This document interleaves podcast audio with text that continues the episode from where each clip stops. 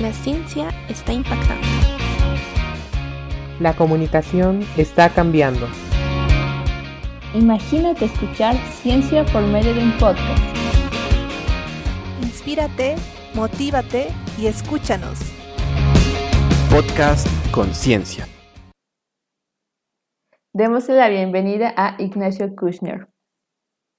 José Ignacio Kushner es un estudiante cuya pasión e interés por los temas vinculados con la naturaleza lo llevaron a iniciar tempranamente trabajos de voluntariado en Cirfauna y el, Col y el zoológico, definiendo su vocación por el estudio de la biología.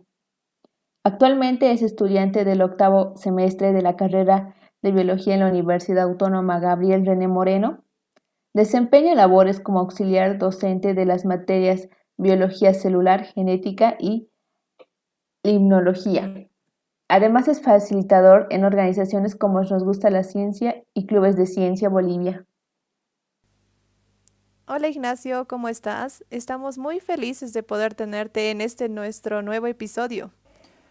Hola Naira, eh, yo igual estoy muy feliz de poder estar acá, muchas gracias por invitarme. Estamos muy ansiosas de saber ¿Cuál fue alguna de tus experiencias en tu vida que tuvo un gran impacto? Seguramente tienes muchos ejemplos que pueden demostrar esto. Eh, creo que dos de las experiencias que han tenido más impacto en mi vida, eh, la primera ha sido eh, haber participado como voluntario de la Fundación Ser Fauna.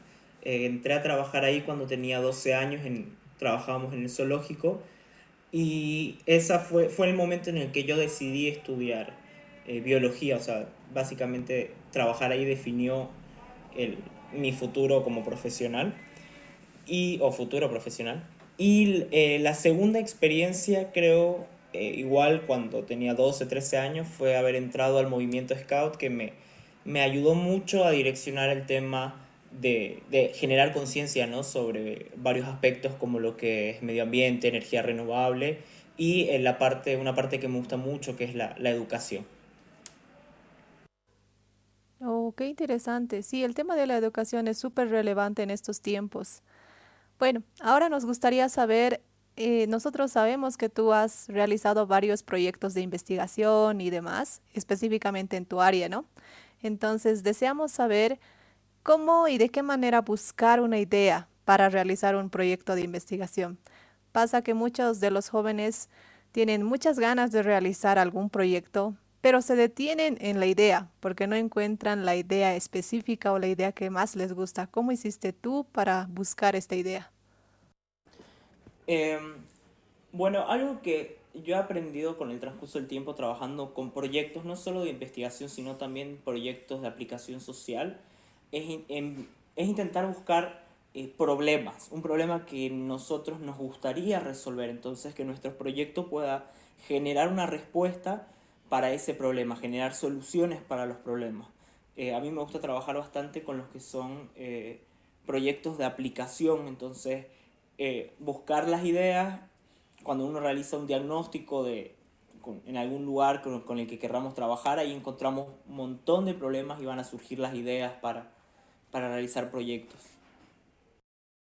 Oh, qué interesante. Me parece muy bueno el poder resolver los problemas en base y para una posterior investigación. Bueno, sabemos que ah, tú has realizado una investigación denominada Protocolo de Electrofloculación utilizando paneles solares como fuente de energía.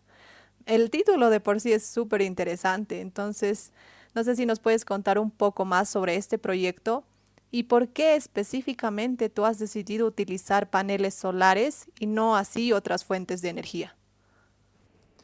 Eh, bueno, el proyecto nace en conjunto con, un amigo. Eh, empezamos eh, era para presentarlo también dentro de lo que es el movimiento Scout. Entonces teníamos que fusionar unas ideas que nos permita presentarlo para para ciertas insignias que teníamos que sacar como scout, pero también que nos sirva como proyectos de trabajo en la universidad. Entonces, este mi amigo estudia ingeniería ambiental y trabaja bastante, conoce bastante lo que es de, de química. Entonces, como estábamos buscando un proyecto igual para presentar en las becas IDH de la universidad, me dice por qué no trabajamos con eh, electrofloculación. Eh, armamos el proyecto en torno a trabajar con una comunidad que quedaba cerca del Torno, de la localidad del Torno, eh, para poder proveer lo que era agua potable sin tener que depender de una fuente de energía eléctrica fija, o sea, de, de poder depender de las energías renovables, ¿no? que son más fáciles de, acceder en, lugares remotos. Entonces, eh, básicamente lo que hicimos fue dividirnos el trabajo, él agarró y me dijo, bueno, yo me voy a encargar de todo lo que es la parte físico-química del trabajo y ver que funcione, y yo me iba a encargar de toda la parte eh, biológica, ¿no? Trabajar con todo lo que era eh, los parámetros biológicos del agua para ver si habíamos tenido éxito. Entonces buscamos un amigo más que trabajaba bastante lo que es electricidad y eh, entre los tres armamos un prototipo e intentamos hacer lo que es la, potabilización de agua utilizando como, como, muestra lo que fue agua de laguna y agua de río. Entonces, eh, en base a eso pudimos sacar un prototipo. Wow, perfecto. Esto de utilizar el agua del río como una fuente de, bueno, por una fuente para luego posteriormente generar energía es increíble, la verdad. Y bueno, como toda persona, uno no siempre, la vida no siempre es color de rosas. Sabemos que siempre se tiene pequeñas dificultades, no solo pequeñas, sino grandes. Y queremos saber y preguntarte qué problemas o dificultades se presentaron en el transcurso del desarrollo de tu investigación y cómo tú lo has podido sobrellevar. Uno de los principales problemas, creo yo, al ser los tres universitarios y de diferentes carreras, eh, el tema de la coordinación de tiempos, ¿no? O sea, había momentos en los que yo no podía porque tenía exámenes y presentaciones y otros momentos donde cuando yo sí tenía tiempo mis compañeros estaban en la misma situación de, de no, no poder. Entonces, eh, creo que esa fue una de, de las cosas que más, eh, uno de los que, problemas que más tuvimos que afrontar pero organizándonos, viendo, haciendo trabajos extra, buscando el tema de fines de semana, trabajar tal vez en la noche, cuando teníamos más disponibilidad de tiempo, pudimos llevar eso.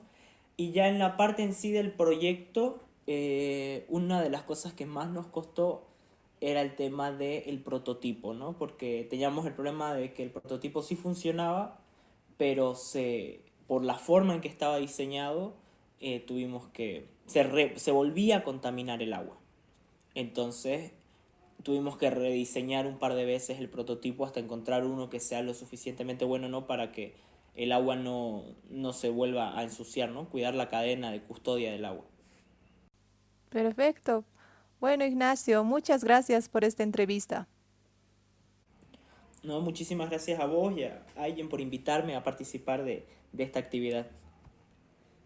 Esperemos que hayas disfrutado esta charla junto a Ignacio Kushner, quien nos enseña y dice que todo conocimiento es valioso.